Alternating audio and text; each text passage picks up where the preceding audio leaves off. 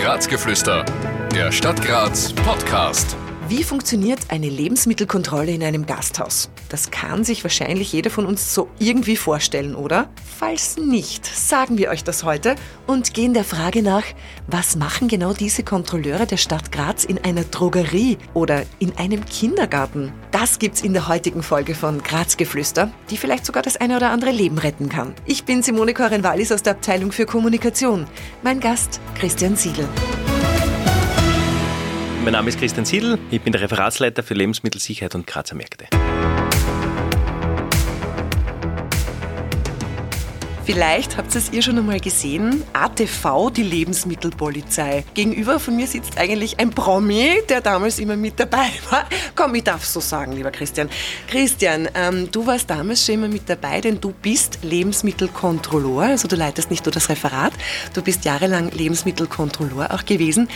Erzähl einmal, wie funktioniert das eigentlich? Wie kontrolliert ihr die Gasthäuser, die ganzen Betriebe, Bäckereien in Graz? Unsere Kontrollen sind ja unangemeldet. Das heißt, wir haben auch diesbezüglich ein eigenes Programm, was österreichweit einheitlich ist bei den Lebensmittelinspektoren, weil diese Betriebe natürlich in Risikogruppen eingestuft werden.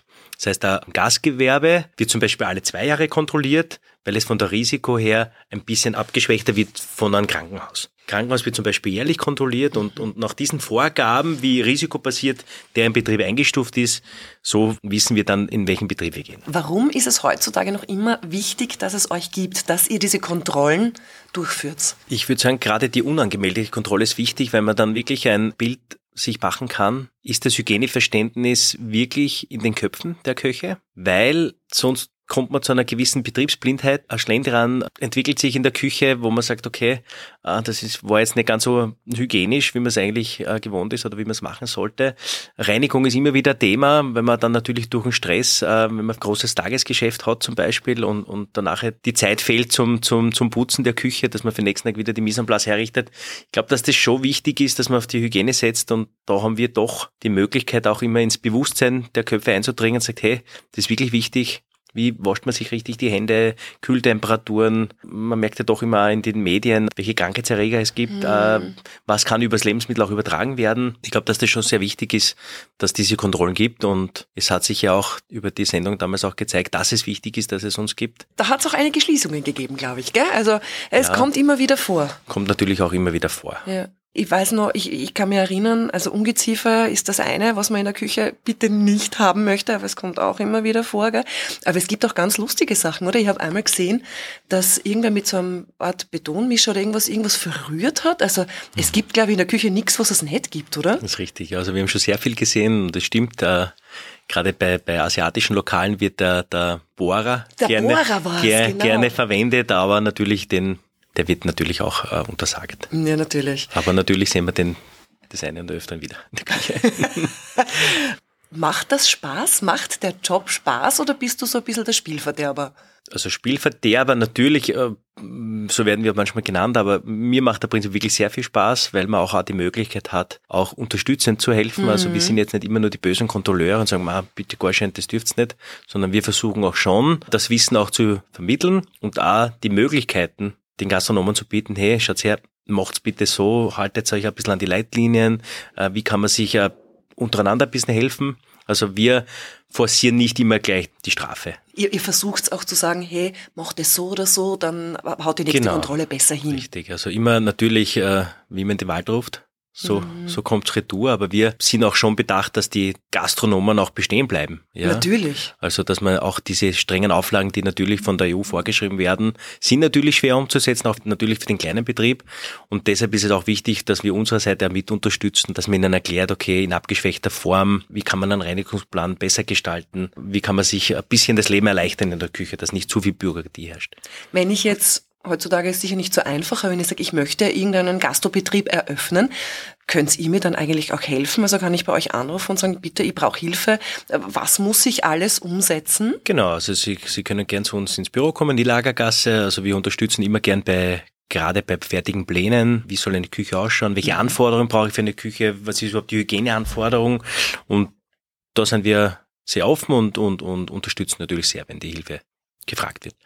Ihr kontrolliert aber nicht nur die Gastronomiebetriebe wie eben äh, Restaurants, Gasthäuser, Cafés, Bäckereien, sondern auch die Märkte. Also prinzipiell muss man sagen, wir kontrollieren alles. Also das ist auch die Spielzeugverordnung gehört da dazu, Kosmetikverordnung, Wasser. Wir kontrollieren alles eigentlich, was verkehrsfähig ist, was am Markt ist, ja. Mhm. Und natürlich ein großer Punkt ist natürlich auch die Märkte, aber auch wieder im Lebensmittelbereich.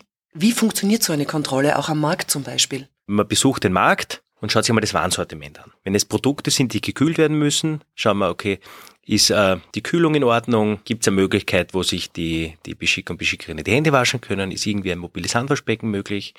Dann die, die, die Rückverfolgbarkeit wird angeschaut, gerade wenn Aufstriche gemacht werden, irgendwelche Produkte, die eingelegt werden, so wie Gemüse, wann ist das produziert? Die Kennzeichnung ist ein großes Thema auf den Märkten.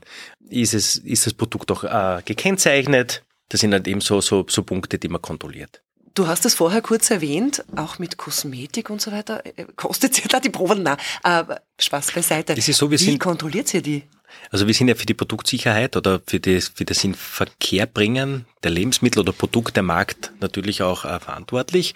Das heißt, wie kontrollieren wir die? Also wenn wir, wir gehen zu einem Hersteller, der Cremen anbietet und die werden dann von uns amtlich beprobt und diese kommen dann zur AGES, das ist die Agentur für Ernährungssicherheit, das Labor, das akkreditierte. Und dort wird dann überprüft, ist es ein sicheres Produkt, sind irgendwelche Inhaltsstoffe, die vielleicht äh, eine allergische Reaktion auf der Haut hervorrufen. Und nach diesem Gutachten, je nachdem wie es ausgeht, ist es beanstandet oder nicht beanstandet. Wenn es nicht beanstandet ist, ist es okay, und wenn es beanstandet wird, passiert ein sogenannter Produktrückruf. Das werden alle kennen. Wenn man zum Beispiel mhm. an der mhm. Kasse steht, gibt es ein Produkt, das rückgerufen wird. Und da kann man dann erkennen, dass es eine lebensmittelrechtliche Kontrolle gegeben hat, gerade in, in, der Kosmetik und das Produkt eigentlich für den, ich sage jetzt einmal, für die Veranwendung nicht geeignet war. Ich habe das nicht gewusst, dass auch die Cremen quasi unter Lebensmittelsicherheit fallen. Ja, also alles, was also in der Verordnung kann man nachlesen, also was alles in die Kontrolle der Lebensmittelinspektion reinfällt mhm. und da sagt man auch alles, äh, was in, in Verbindung mit Haut, Schleimhaut oder in, für den Verzehr geeignet ist, folgt halt zu uns. Das heißt, euch wird's nie fad. Also ihr habt immer genug zu tun. Wir haben immer genug zu tun, ja. Wie viele Kontrolleure gibt's in der Stadt Graz? Derzeit elf. Und elf Kontrolleure schaffen das, die ganze Stadt abzudecken? Wir bemühen uns. Wow.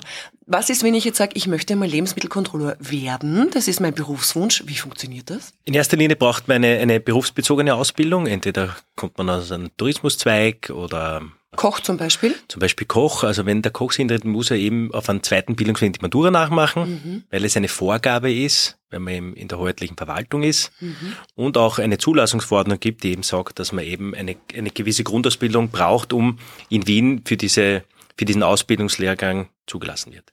Okay. Das heißt immer ein, ein, ein ernährungsbezogener Hintergrund mit Matura. Oder ein Studium, Ernährungspädagogen oder landwirtschaftlicher Bereich die erfüllen alle die Vorgabe und dann werden sie in Wien ausgebildet. Ihr als Lebensmittelkontrollore geht sogar in Kindergärten. Genau, die Spielzeugverordnung ist ja auch ein großes Thema, was wir betreuen und kontrollieren. Und da ist es natürlich auch wichtig, es gibt sehr viel Lebensmittel am Markt, die aus Drittländern erzeugt wird, die im Umlauf sind. Und da ist es auch ganz wichtig, dass man die kontrolliert, weil unsere Kleinsten, die gerade im Kindergarten sind, muss man natürlich auch ein gutes Auge auf dieses Spielzeug haben, weil die nehmen das natürlich in den Mund, können sich Farbmittel oder irgendwelche Sachen erlösen mhm. und das ist auch ganz wichtig, dass das kontrolliert wird. Da geht sie im Kindergarten rein oder in eine Krippe und sagt, okay, der hat den Baustein und dann schaue ich, ob da Zum die Beispiel, Farbe abgeht. Zum Beispiel und schauen, welches Spielzeug ist im Umlauf, ist das überhaupt geeignet für Kinder unter drei Jahre zum Beispiel? Wie schaut das bei, bei Stofftiere aus zum Beispiel? Wenn, wenn man ein Teddybär in der Hand hat, können sich da die, die Augen mhm. lösen, dann ist natürlich eine Erstickungsgefahr. Und das muss natürlich alles auch gekennzeichnet sein, wenn man das kauft. Und, dann, und da gibt's gewisse Richtlinien, ja. die müssen eingehalten werden. Oder bei, bei Spielzeuge, wo die Geräusche machen. Mhm. Wie laut sind die? Wie sind die eingestuft? Machen sie mich wahnsinnig, oder? Genau. Und, okay. und, und gibt's viel am Markt, was wir natürlich überprüfen und versuchen, dass das auch den Sicherheitsanforderungen entspricht. Ich glaube, wichtig für, für alle da draußen ist auch, dass ihr als Kontrollore ja nicht die Bösewichte seid, sondern ihr wirklich eigentlich nur Gutes tun wollt damit. Genau, oder?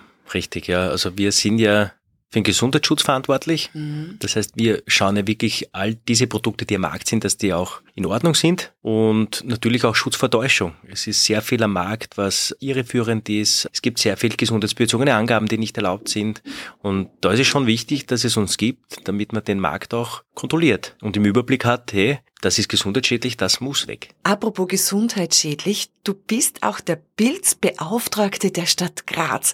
Also dein Job kann vor allem im Herbst ja, ja lebenswichtig sein, oder? Genau, eine große Leidenschaft ist es, äh, wir bestimmen Pilze. Das heißt, wie kann man sich das vorstellen? Das heißt, wenn, wenn Sie leidenschaftliche Pilzesammler seid oder ihr seid einfach äh, neugierig, okay, was wächst in, in, in den schönen Wäldern der Steiermark, dann kann man mit diesen Exemplare zu mir kommen. Ich werde sie dann anhand oder mit Ihnen dann bestimmen, ob sie genussfähig sind oder nicht. Das heißt, da kann man einfach sagen, okay, ich, ich komme zu dir oder gibt es dann eigene? Genau, immer von Montag bis Mittwoch, von 8 bis 12 ist die, die Möglichkeit dann in der, gerade in der Pilzesaison, mhm. dass ihr unangemeldet mit dem Körperl Eierschwammerl oder mit, mit, mit die Parasol oder mit die Steinpilze zu mir kommt und wir bestimmen sie dann gemeinsam und dann können Sie dann 100% sicher sein, dass es auch ein Steinpilz ist. Hast du schon jemandem mal das Leben damit gerettet? Ja, ich habe immer wieder Fälle, die mit Knollblätterpilze kommen, die äh, fest davon überzeugt sind, dass es keiner ist und wir bestätigen, dass das eigentlich äh, wirklich rasch zum Tod führt. Bist du narrisch. Aber ich muss echt sagen, äh, dein Job ist gell, sehr vielfältig. Sehr vielfältig und darum ist auch so interessant. Graz die Stadt meines Lebens. Also ich für meinen Teil kann sagen, wieder was gelernt. Oder habt ihr von einem Bildbeauftragten der Stadt Graz gewusst? Jetzt sind wir noch in den Osterferien. Die nächsten Ferien, das sind die großen, die Sommerferien. Und damit da wirklich niemandem langweilig wird, schon gar nicht unseren Kindern, erfahrt ihr beim nächsten Mal alles über die Sportangebote der Stadt Graz.